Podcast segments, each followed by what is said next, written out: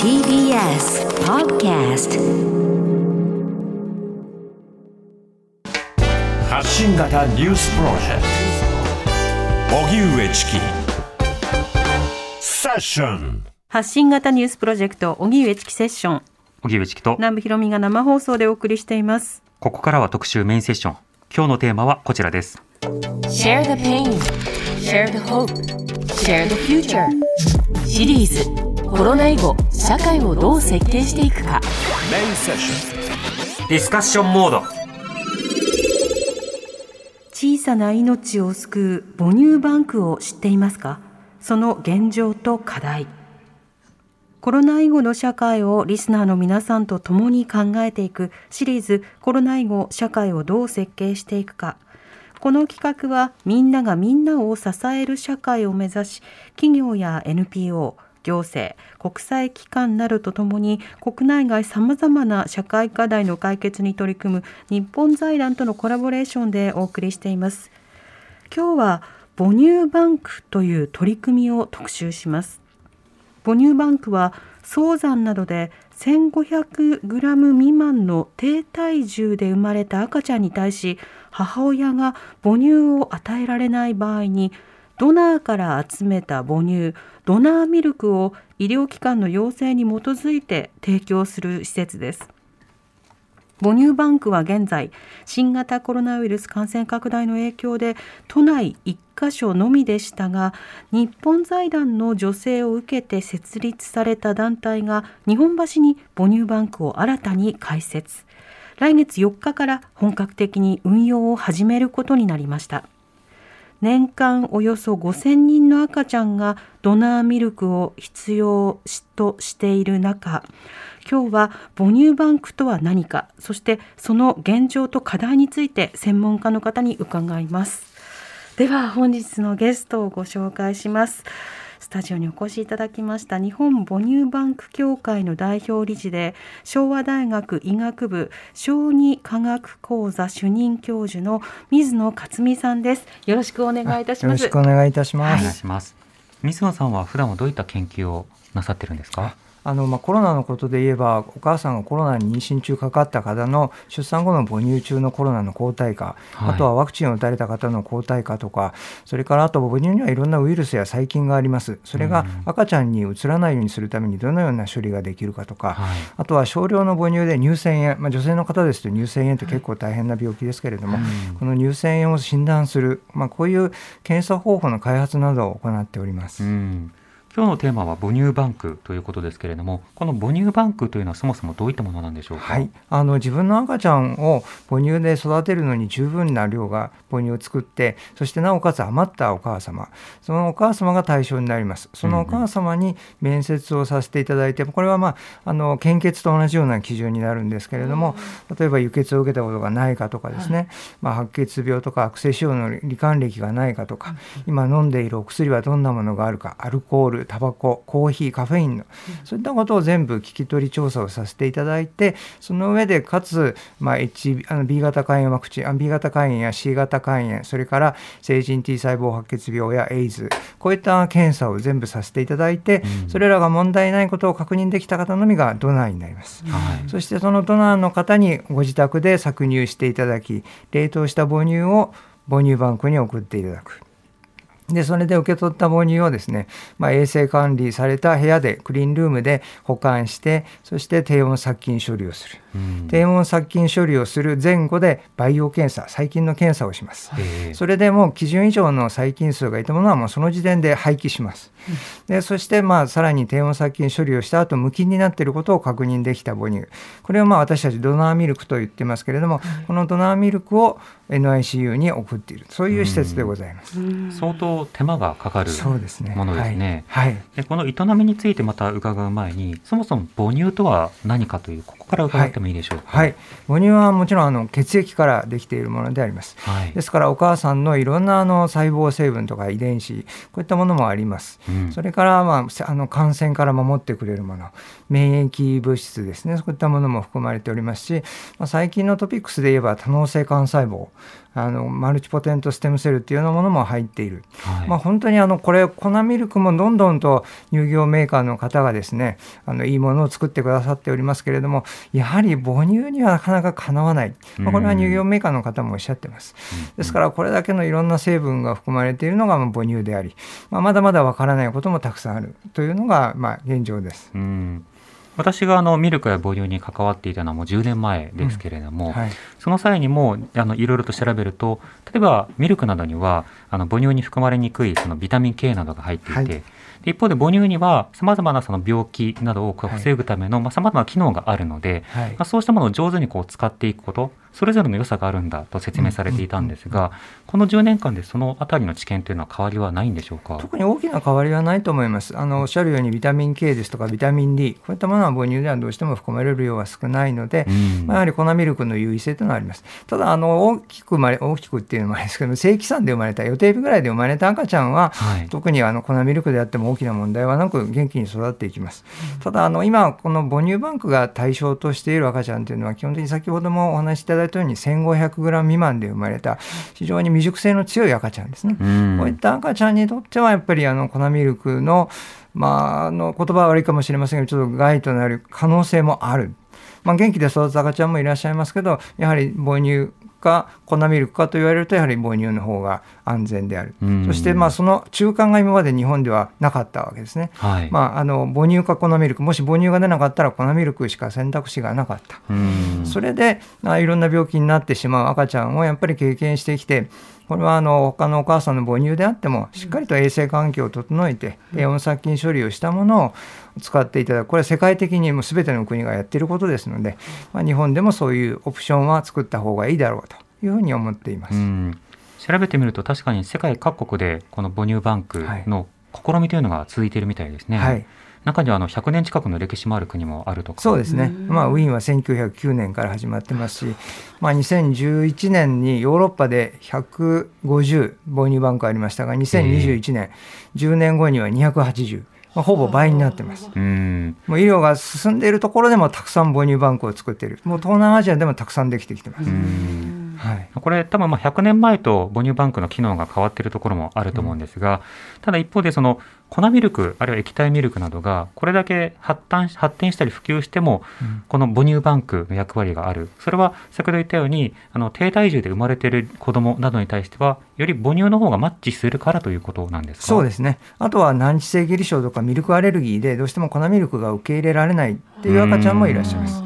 ですからそういった赤ちゃんにはドナーミルクを使っていただいてましてもう今でももう大量のドナーミルクをもう長期間にわたって送っている赤ちゃんもいらっしゃいます。これあの多分育児に関わられた方やその言説をお読みの方は母乳ミルク論争というものに触れた経験がおありで、結構もうヘトヘトになってると思うんですね。で完全母乳を目指すべきなのかとか、いわゆるその完全母乳神話といいますか、はい。母乳推奨論とはまたちょっと違う、全く違いますね、まあ私はもうずっと科学として母乳の良さっていうのを取り組んでますけどなですから母乳がいいのは当然分かっていますけれどもただだからといってお母様に母乳じゃなければいけないってそんなことを言うつもりは全くありません、うん。お母さんが目指す母乳育児私は半分でいいんだっていうことはそれで十分だと思いますし、はい。もっと頑張りたいというのであればそれを一緒に支えていく。ただあの母乳がいいんだから頑張りなさいではなくて一緒にやっていきましょう考えましょうっていう姿勢が私たち医療者にも必要なんだと思います。うん。そうした中でこの母乳バンクが必要だというのは、まあ、それを必要とする当事者がいるということですけれども、これあの母乳を与えることによって低体重で生まれたまあ赤ちゃんに対してどんはない。機能などが期待できるんですか、そうですね。まず一番大きな病気命取りになるのは壊性腸炎といいまして腸はが壊死して腐ってしまう、まあ、これはあの日本でもやっぱり4割5割あのこの病気にかかると亡くなってしまう。で助かっても後遺症いろんな障害を持って生きていくということになりますから、うん。その赤ちゃんだけではなくご家族にも大きな影響を与える。こういった病気にですねできるだけあのならないようにするということが大事でドナーミルクというのは粉ミルクよりも、まあ、いろんなデータありますけれども、うん。半分から、まあ、さあの3分の1ぐらいになると、これはあの一つ非常に興味深い研究が、まあ、5年ぐらい前になりますけれども、まあ、研究と言ってはいけませんがある病院でですねもらい乳、まあ、他のお母さんの母乳を全く低温殺菌処理などしないでまあ、上げていたんですね、はい。お母さんの母乳が得られない場合、はい。で 1500g 未満で生まれた赤ちゃんでお母さんの母乳を得られない場合にはそのもらい乳というものをやっていた。うん。そうすると、その一定期間でですね、生まれた 1500g 未満の赤ちゃんが106人いて、それで死性腸炎が2人だけだったんです。まあ、1.8%の赤ちゃんが死性腸にかかった。うん。ただ、ある時ですね、このもらい乳をを契機に、あの、多剤耐性菌によるアウトブレイク、まあ、その NICU でかなりその感染症が広がってしまった。その結果として、そのもらい乳が禁止された。はいはいそうすると、その後生まれた64人の高低出生体重児、1500g 未満で生まれた赤ちゃんのうち8人が死性腸にかかった。割合が増えた。12.5%、1.8%が12.5%に増えた。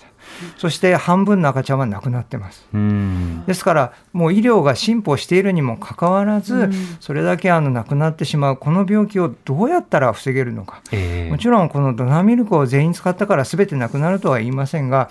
私たちがこのドナーミルクを提供してルチンにですねもう通常診療として使ってくださっている大きな NICU ではもう最近 NI あの S 性腸炎見なくなったよっていうことも言われてます。うんだから昨年ですと、あのあ6施設なんですけれども、250人以上、あの1500グラム未満の赤ちゃんがトータルでその6施設で生まれてるんですが、ええそのうちこのドナーミルクをルチンに使っているところでは1人でした。うん0.4%。これ世界の研究としては、今その、まあ、研究蓄積エビデンスレベルというのはどのあたりまで固まってきあてるんでしょうか？もうこのエビデンスはもうかなりもう確固たるもので、国乱レビューライブラリーっていうのがありまして、はい。これ一番権威のあるところですけれども、そこでもあのもうドナーミルクっていうのは一性腸炎を防ぐっていうことはもう明らかになってます。うん。はい。このドナーミルクという表現も今後出てくると思いますけども、もらい乳要ははい。どなたか、あのおっぱいがたくさん出る方に、はい。その飲ませてもらっていた。ではい。それは当然ながらさまざまな感染リスクもあるような状況がある。はい。はい。でもドナーミルクという格好であの検査をして、はいで保温して殺菌をするという格好にすると、はいそのリスクを減らしてメリットが残るということになそのるわ通りです。けですか。はいはい。うん例えばこのコロナウイルスなんかも全部けあの研究されてまして低温殺菌処理をすることで、この新型コロナウイルスも感染性がなくなるとかですね、うんエボラ出血熱とか自家ウイルスとかですね、いろんな話題となるウイルスでその度その度に世界中の母乳バンクが研究します。うんでこの低温殺菌処理で感染性がなくなるということをちゃんと確認している。からあの母乳神話にはもう一つあって、はい。その乳であげるのと哺乳瓶であげるのとは違うんだろ論があったりするわけですけど、はい。このドナーミルクは哺乳瓶で与えることになるあの主にはですね小さな赤ちゃんなんで胃の中に管を入れてそこから管を通して入れてます。直接胃に流すんですか、そうですね。うん。はいはい。それは集中治療などの必要な状況でそう。されることが多いんです、ね。はい、もう赤ちゃんあの 200g、300g という赤ちゃんもいますから、まだまだお口で飲めないので、うん。あの管を使ってあげてます。なるほど。はい。これあのあの言うなれば母乳バンクはドナーミルクということではい。あの親子ではない方から、はい。まあ、ミルクをもらうという格好になりますね、はい。はい。まあ、その際の例えば作用というものメリット、はいデメリットなどの研究これはどうなんでしょうか？ああのこれは低温殺菌処理をして失われる、まあ、多少減るものもありますけれども、はい。非常にあの大事な成分ですね、これはヒトミルクオリゴ糖っていうのがすごく大事なんですが、ヒトミルクオリゴ糖はい、ヒトミルクオリゴ糖、はい。まあ、オリゴ糖、オリゴ糖ってよく言われますが、このヒトミルクオリゴ糖、まあ、人の母乳には200種類ぐらいあるんですけれども、うん。この中でもですね特別特別必要な重要な成分というのがある程度分かってきています。はい。でこれらは、ね、低温殺菌処理をしても全く量も機能も変わらない。うん。はい、ですからそのまま良さが残る。そしてまあお母様のいろんな細胞ですね。遺伝情報などを持った細胞などは基本的に低温殺菌処理をすると死にます。うん。ですのであのその他のお母様からのいろんなその、まあ、遺伝的なものっていうのは基本的に入ってこないと考えてもいいと思います。うんただまあイスラム教などはやっぱこれは他のお母さんの父をもらったらもう兄弟になってしまう。んでイスラム教の国ではトルコなんかもそうなんですけれどもドナーミルクを使った赤ちゃんにはそのどのお母様からもらったかということをその親御さんに全部伝えるんです。で将来結婚できないんです。あそことはそうなんですもう同じ同じあの兄弟兄弟になってしまいますから。そういう運用を今してるんですか？あのトルトルコとそういうイスラム圏はですね、うん。日本はもちろんあのドナーは教えませんが、うん。はいはいは。何を重視する社会かによって、そうですね。この母乳バンクの運用が違うんですね。い、そうですね、はいはい。なるほど。そういうようなその状況の中でいろいろややられている。しかも母乳などにはよく聞くビフィズス菌とかさまざ、まな成分が含まれているみたいですね、はい、おっしゃる通りです。あの、うん、やっぱり母乳で育つ子とそれ粉ミルクで育つ子では赤ちゃんの腸の中のですね腸内細菌層っていうのも変わってきます、はい、もう最初生まれて最初にできる腸内細菌層っていうのはその後一生にわたって大きな影響を残してきますので生まれた最初にですねいい腸内細菌層ができるということはすごく大事である。腸を守ってくれる。腸の消化酵素を早く活性を高めてくれる。なので腸の成熟が早まるっていうことも分かっています。なるほど、はい、粉ミルクそのものの今後例えばさらなるまあ、開発や進歩も期待されたいところではあるし、はい。はい、一方でその、まあ、ミルクドナーミルクなどの例えば拡充などによって必要な治療として必要な人であるとか選択肢として必要な人いろんな方の選択肢が今後より広がっていくことがまずは望ましいタイミングということになるんですね。そうですね。はい、はいではこの、まあ、母乳バンクなんですけれども、はい、今実際足りているのかどうかであるとか、うん、それから利用者の方はどうお感じになっているのか、はい、そのあたりをご時代に伺っていきたいと思います。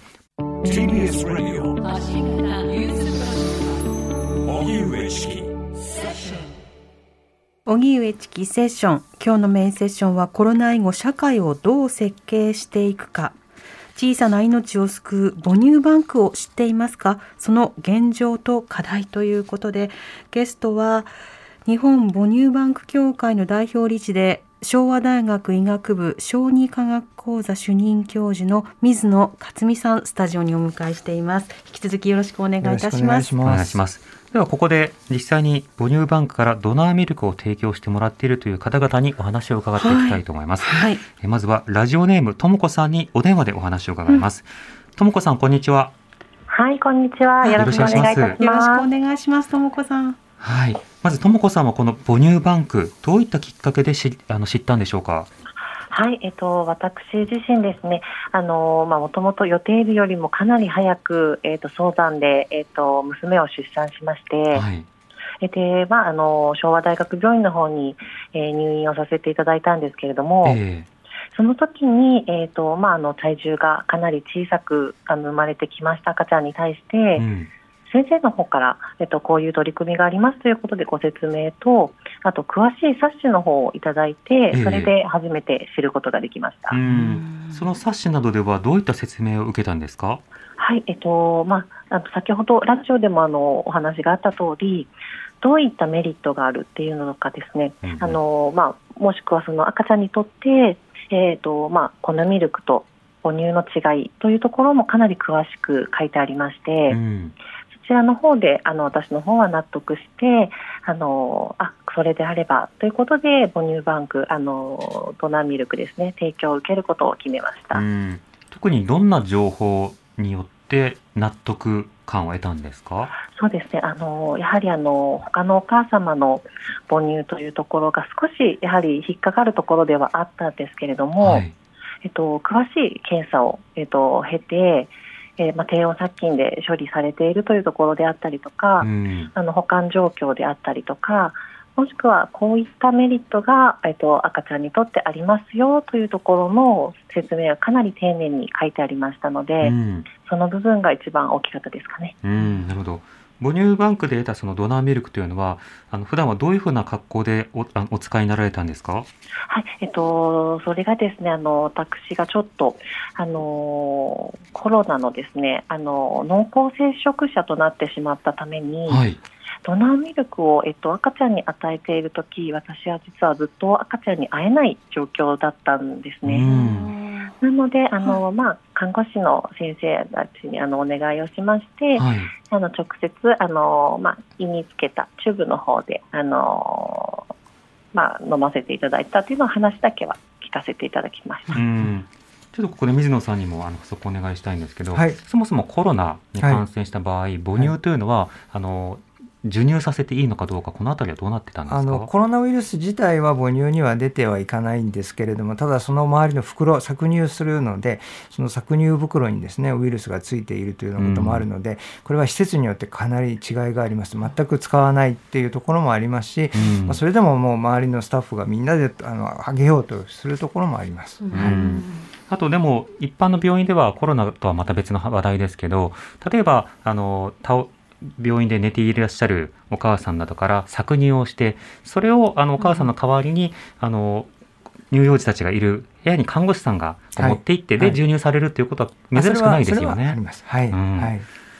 なるほど。これ母乳バンクという試みを知ってあの智子さん納得されたということですけれども、はい、周囲の方にあのお話しされるときにえそれ何？っていうふうに聞かれたことなどはありますか？あの逆にご存知の方が誰もいなかったっていうのが正直なところで。す。あ反応はいかがでしたか、うん。あの非常にあの驚かれました、うん、まさかそういうものがあるということそうなんですねっていうのが一番の反応でしたね。うん、これ実際ユーザーとなって、その母乳バンクに対してどういうふうにお感じになりましたか？あの大変非常にいい制度だなと思いました。うん、あの先ほどのお話もあった通り、そのやっぱり壊死性腸炎とかのやっぱりその調べれば調べるほどちょっと私自身も怖くなってしまいまして、はい、まあ、そういうものが、まあ、あの100%じゃないにしても防げる可能性があるっていうのが、まあ、すごいちょっとこう相談で産んでしまったっていうその心のなんていうんですかねもやもやがある中の一つのなんかこう希望のような感じにあの私の中では感じられました。うん。なるほどまたあの母乳ってあのいろいろな議論や論争になったりするじゃないですかあのネット上でもずっとと、はい、そうするとあの様々にその否定的な言葉もあの目に飛び込んでくることも中にはあろうかと思いますがそうしたものとの距離の取り,、取り方とか付き合い方というのはどうされたんですか？そうですね。もう私自身はもう我が子にとって自分が判断したベストの選択をしてあげたいというところを探すの一つだけですかね。うん、はいではこの母乳バンク今日初めて知ったという方にはどんなことをお伝えしたいですか？そうですね。あの、まあ、母乳バンクを知ってあの、まあ、自分の選択であの母乳バンクを知ったけれどもやっぱり粉ミルクでという選択ももちろん間違いではないと思うので、うん、あの母乳バンクがあるドナーミルクという存在が、まあ、自分自身知っているという知識をあの得るっていうのはすごく大切だなと思いますので、うん。まあ、もうどんどんどんどん広まっていってほしいなと私は思います。そうですね。あの世の中には自分がそのミルクを与えるわけではないけれども人のミルクの与え方にはものすごく口を出してくる方もいらっしゃいますので、ねはい、まずは知ろうっていうのは本当に切実ですよね。そうですね。はい、わ、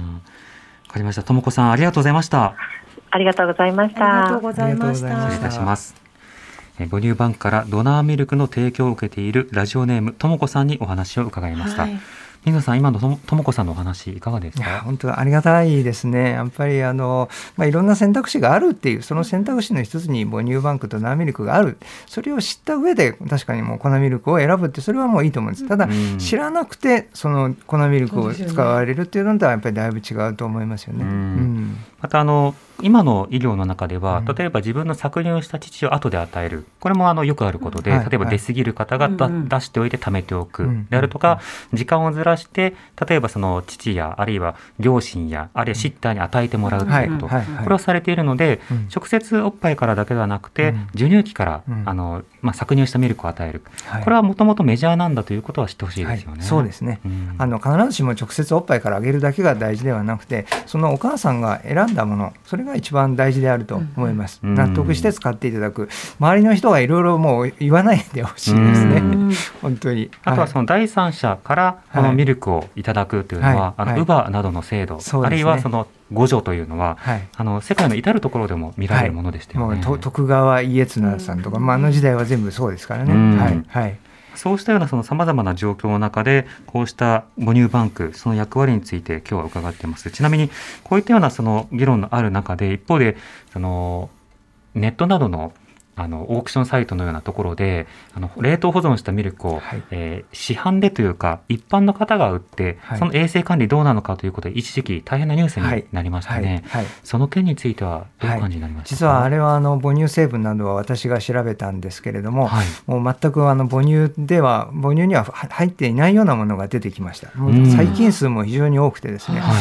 もうこんなことが広がっては絶対に良くないと思いますよね。やっぱりその母乳を食い物にするようなことがあっては、まあ、全くあってはならないことで、そういった意味でももちろん今母乳バンクがあの元気な元気なというか正規産の赤ちゃんに提供するということはしてませんけれども少なくともですねそのお母様方にはやっぱり自分のお乳が出ないからといってその自分を責めることもなく、うん、責めるようなことはぜひしないでほしいと思いますし、少しでも一滴でもあげれば私は母乳をあげてるんだという自信を持っていただきたいと思いますね。はい、ちなみにその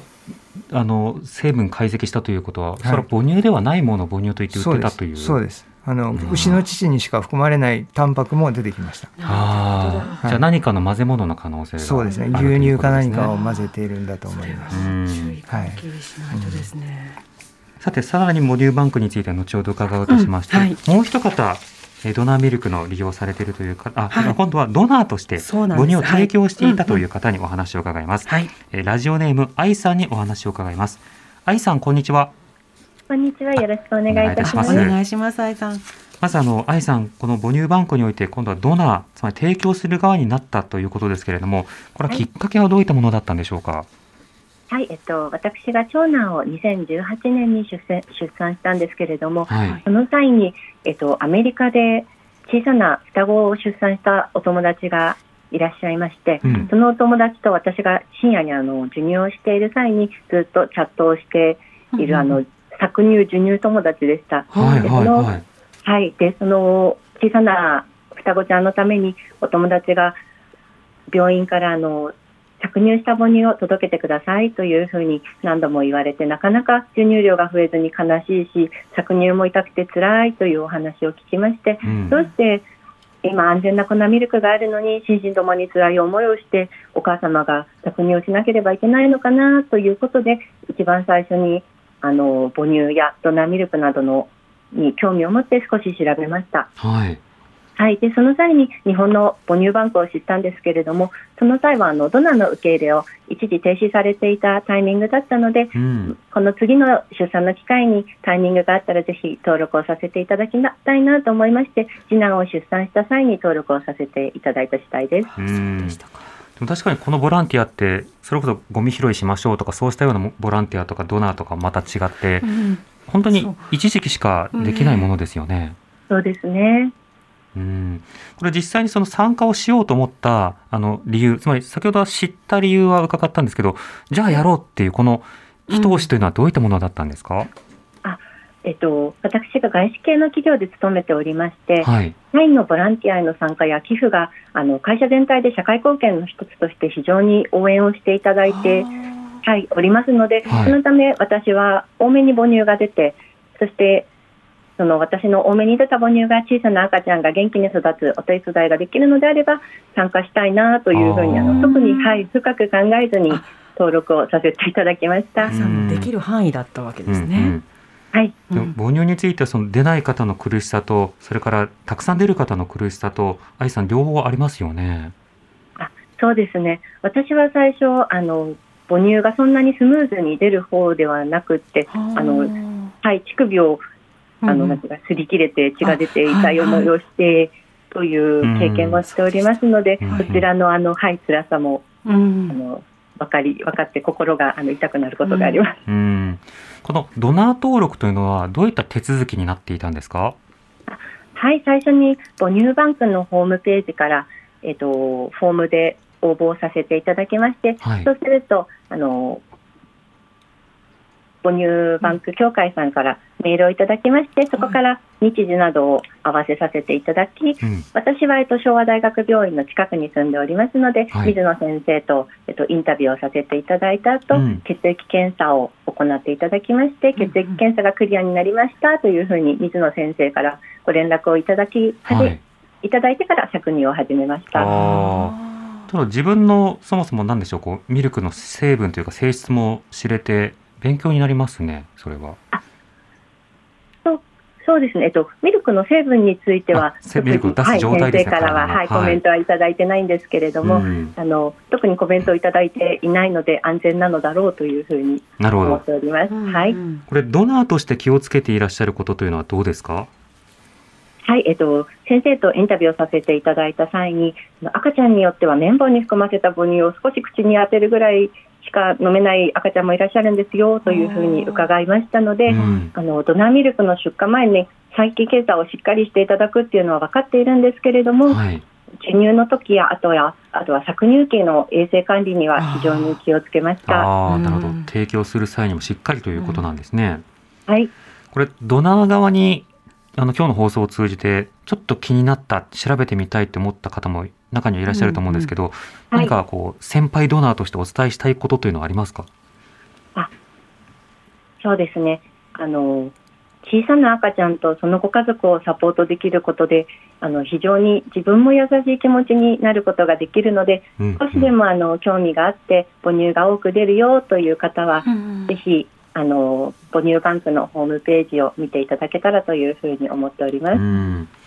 それからあのドナーミルクを使われるかもしれないという方であるとか、あるいは一般の方に伝えたいこと、この点はいかがですか？はい、えっと、どんな健康な妊婦さんでも母乳バンクのお世話になる可能性があるというふうに理解しておりまして、うん、その際にやはりあの必要な方皆様があのドナーミルクを突然提案されて驚いてしまうことがないように母乳バンクの知名度が上がったらいいなというふうに思っております。うん聞いた聞いたことあるけど詳しくは知らないという程度でも聞いたことがあるという段階からちょっと浸透度というか理解度があの構え方が変わりそうですよね。はいそういうそそのように思っております。うんなるほどわかりました。愛さん本当にありがとうございました。はい、どうもありがとうございました。ありがとうございました。えー、母乳バンクにドナーとして母乳を提供していたラジオネーム愛さんにお話を伺いました。はい、今の話で水野さんあの愛さんの場合ですとあの病院あの昭和大学医学昭和大学病院が近くにあったからということで、はい、そちらにしたということですが、はい、他の全国いろんなところでもこれは提供できる場所というのはあるんですか、うんそこが一番問題かもしれないですね。あのよく、まあ、お叱りをいただくのはその母乳が出るから提供したいんだけれども、近くにない、このコロナ禍で遠くまで行くのが大変だっていうことで、もっと近くに作ってほしいということを言われても本当にその通りだと思っております。ですから、まあ、今日本財団さんも支援に加わっていただきましたので、はい、できるだけもうあのもう20箇所30箇所とどんどん増やしていきたいと思っております。はい、今あの母乳バンクの数とどこにあるのかというのはこれはどうなんでしょうか？あのこれはですねホームページに全部書いてあります。あのドナー登録のドナーになりたいっていうあのタグを引いていただきますとそこからドナー登録施設っていうのが見えてきますので、はい、そこを見ていただければと思います。はい、あとはそのこの、えー、ドナーミルクの量というのは、はい足りてるのかの今例えば献血みたいなものとして捉えてほしいって話繰り返されてましたけど、はいはいはい、献血も足りない足りないって言ってますよね、はい、ドナーミルクはどうですか？現在は足りています。と言いますのも、はい、まあ、去年1年間でドナーミルクを提供した赤ちゃんが370人ぐらいなんですね、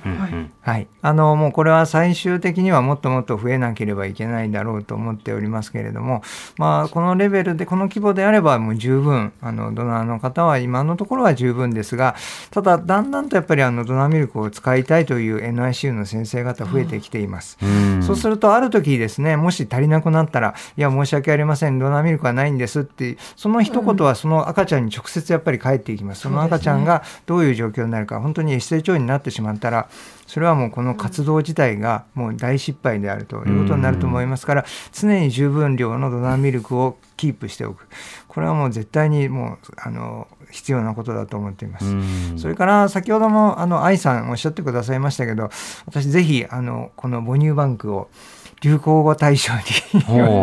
お願い。それをするとみんなが知ってるという、うんうん、これはもう小さな赤ちゃん一人一人にとってやっぱり大事なものだと思いますから、えー、もう誰一人取り残さない。そしてその小さな小さく生まれても自分の持ってる力を最大限に発揮できる社会を作っていくためにも母乳バンク知ってるよっていうそういう社会になっていけばいいなと思っています。うん。そうですねまたこれ母乳が提供できるタイミングというのは本当に、はい。はい、あの短期間ですので、ね、ドナーの方が、はい、まあ、リレー的に、じゃあここからこの人、ここからこの人って安定的にしていくためには、一定以上の知名度がずっとなければダメですよね。その通りだと思います。はいもうこのやっぱり主役はですね母乳バンクの主役は小さな赤ちゃん、はい、ご家族、そしてドナーの方、この方々がなければもう何も始まりません、私たちやその病院病院の NICU のあのいろんなスタッフっていうのはみんなそのその赤ちゃんたちを盛り上げていく脇役ですから、ぜひドナーの方そして、まあ、小さな赤ちゃんのお母様方その可能性として妊婦さんは皆さんあの小さな赤ちゃんに産む可能性っていうのはあります、ですからまあこういう取り組みがあるということを知っていただいてですねもし万が一必要になった時には安心して使っていただけるようになるといいなと思います。うん。またこれドナーミルクというのは誰でも、例えばもらえるものではないわけですか？そうですね。今あの厚労省厚生労働省とも一緒に取り組みをしておりますので現時点では NICU 入院中の赤ちゃんだけということにしております、うん、ある意味では医療用ということにそうですね、まあ、広い意味ではまあそういう形ですね、うん。はい、薬ではないがでもそうしたようなアイテムとして、はい、はい、だから例えば、自分はミルクにこだわりがあるから粉ではなくて母乳をいただきたいとか、はいはい、そういった信念で利用できるものではないではないです。はい、うん。はい、そうしたことも含めてこれは命をつなぐもの、はい、試みということになるわけですか？はい、うん、ちなみに海外日本での取り組み今紹介されてまして、各地でネットワークを広げていく今、まあまだまだスタートしなくてはいけないという話ありましたけど、はい、他の国ではどうなんでしょうか？もうあの最初にもお話しましたように、どんどん増えてます。うもう毎年アメリカでもヨーロッパでも、もう南米とかですね、もうどんどん増えてます。まあ、それはもう一つ一つ、やっぱりあの赤ちゃんを、一人一人の赤ちゃんを大切にするという取り組みであり、またあの、ザ・ファースト・ナイン・マンスっていう言葉よく言われますけれども、はい、最初の9ヶ月がその人生を決める。その9ヶ月っていうのは実は受精から出生までの9ヶ月。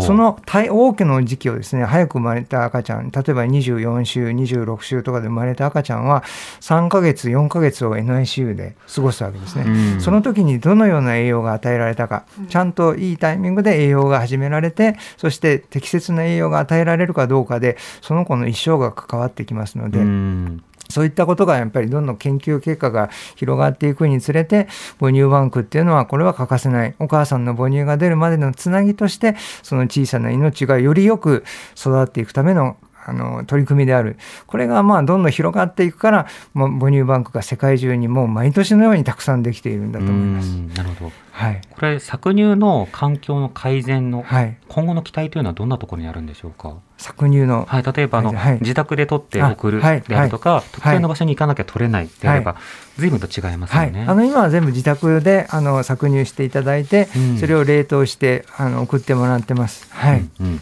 これが例えばもっとこう広くネットワークが続いていくと、うんはい、それの例えば検査ができる場所が増えるであるとか、はい、登録などがより簡単になる、はい、このあたりがじゃあ課題ということそうですね、やっぱり登録施設を増やしていくということが一番大きな課題であり、あともう一つは今、あの震災などがあります、今は日本橋に2か所、そうすると東京の日本橋あたりに大きな震災が起こったら、全国の赤ちゃんに届けられなくなります。やはり少なくとも他の地域に2か所、3か所、母乳バンクがあって、どこで何か大きな災害があったとしても、日本中に赤ちゃんにちゃんと届けられるような